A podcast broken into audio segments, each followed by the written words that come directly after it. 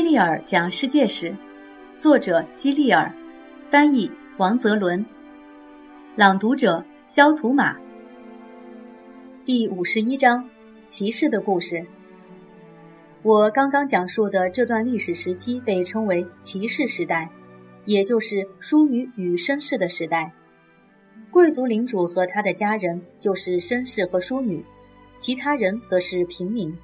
而平民是占绝大多数的群体，平民只拥有极少的权利，不能接受教育。他们唯一要做的事情就是终日干活。城堡领主的儿子们则需要接受严格的教育，但他们只学习两件事：如何做一个绅士和如何打仗。读书写字在他们眼里是无关紧要的，学习他们简直就是浪费时间。贵族领主的儿子的成长过程都是提前规划好的。儿子通常由母亲养到七岁，在七岁到十四岁这七年时间里，他要去做贵族的侍童，或者叫跟班。在做侍童期间，他最主要的任务就是服侍城堡里的女士，为他们跑腿，替他们送信，伺候他们用餐等。他在这段时间里还要学习骑马，学习怎样变得勇敢而有礼貌。当他年满十四岁后，就会成为一名侍从。侍从也要做七年，也就是说，要做到二十一岁为止。在这期间，他的主要工作是服侍男人，照料绅士们的马匹，与这些成年男人一起奔赴战场。但他只需要带着一匹备用的马，以及一些枪和矛，以备不时之需，并不需要亲自参加作战。当到了二十一岁时，如果他已经是一名称职的侍从，该学的东西全部已经学完了，他就可以成为一名骑士。要正式成为一名骑士，还需要举行一场非常隆重的仪式，就像毕业典礼一样，因为它意味着这个男孩开始承担成人的责任了。在正式举行仪式之前，他需要洗个澡。你可能觉得洗澡这件事不值一提。但是那个时代不同于现在，当时人们很少洗澡，甚至有时候连续几年都不会洗一次。当他沐浴更衣之后，要在教堂里面做整整一夜的祷告。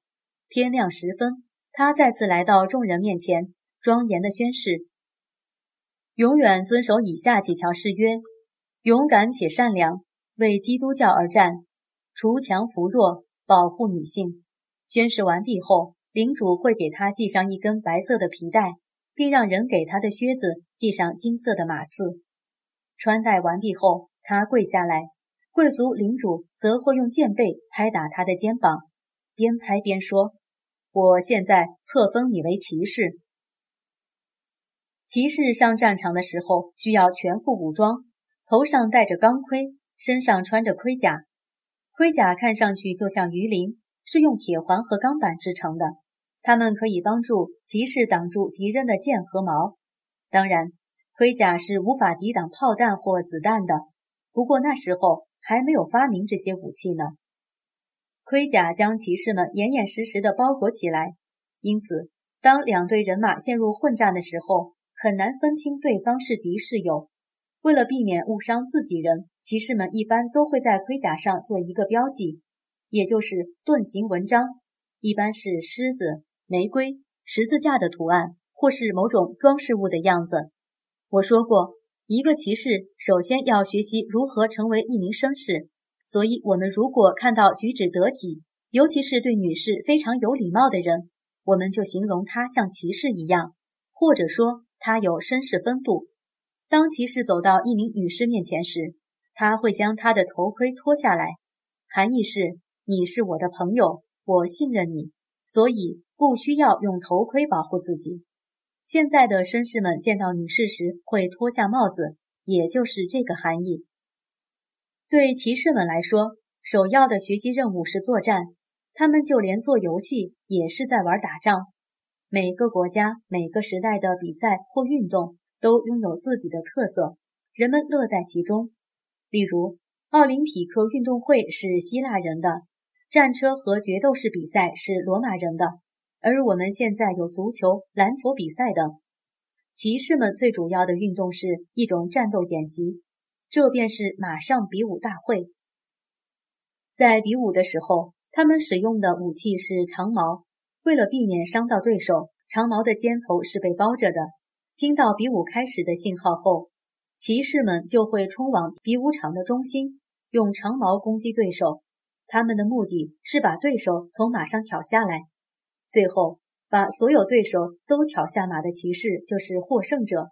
他将得到由某位漂亮女士亲手制作的一根锦带或一个纪念品。骑士们很看重这个锦带或纪念品，就像我们现在的网球锦标赛队员很看重获得的奖杯一样。骑士的一大爱好是带着狗去打猎，有时还会带着受过训练的猎鹰。这种运动深受贵族们以及女士们的喜爱，他们把猎鹰训练得像猎犬一样。能够捕捉野鸭和鸽子等其他鸟类，也能捉到一些其他的小动物。他们要带猎鹰出去打猎时，会用链子把猎鹰拴在骑士或女士的手腕上，用一块布罩住它的头。当发现猎物时，就取下猎鹰的头罩，让它追捕猎物。当猎鹰捕捉到猎物后，骑士们会骑马赶过去，捉住猎物，再把头罩给猎鹰戴上。不过，一般来说，骑士们更喜欢猎杀一些比较凶猛的动物，这样才更刺激。他们比较热衷的是猎杀野猪，因为野猪有着锋利的牙齿，性情也比较暴躁，这会让骑士们觉得更像是一场男人玩的游戏。西方骑士，骑士在西方是战斗和浪漫的象征，他为了国王、教会、封地、某位女士。有时也为了弱小的平民四处征战，在途中，一位漂亮女士正在给即将出发作战的骑士系上保佑他的红色锦带。正在比武的骑士，骑士在比武或战斗时必须遵守一些规则，如绝不向毫无准备的对手发起进攻，因为搞突然袭击是被骑士们鄙视的行为。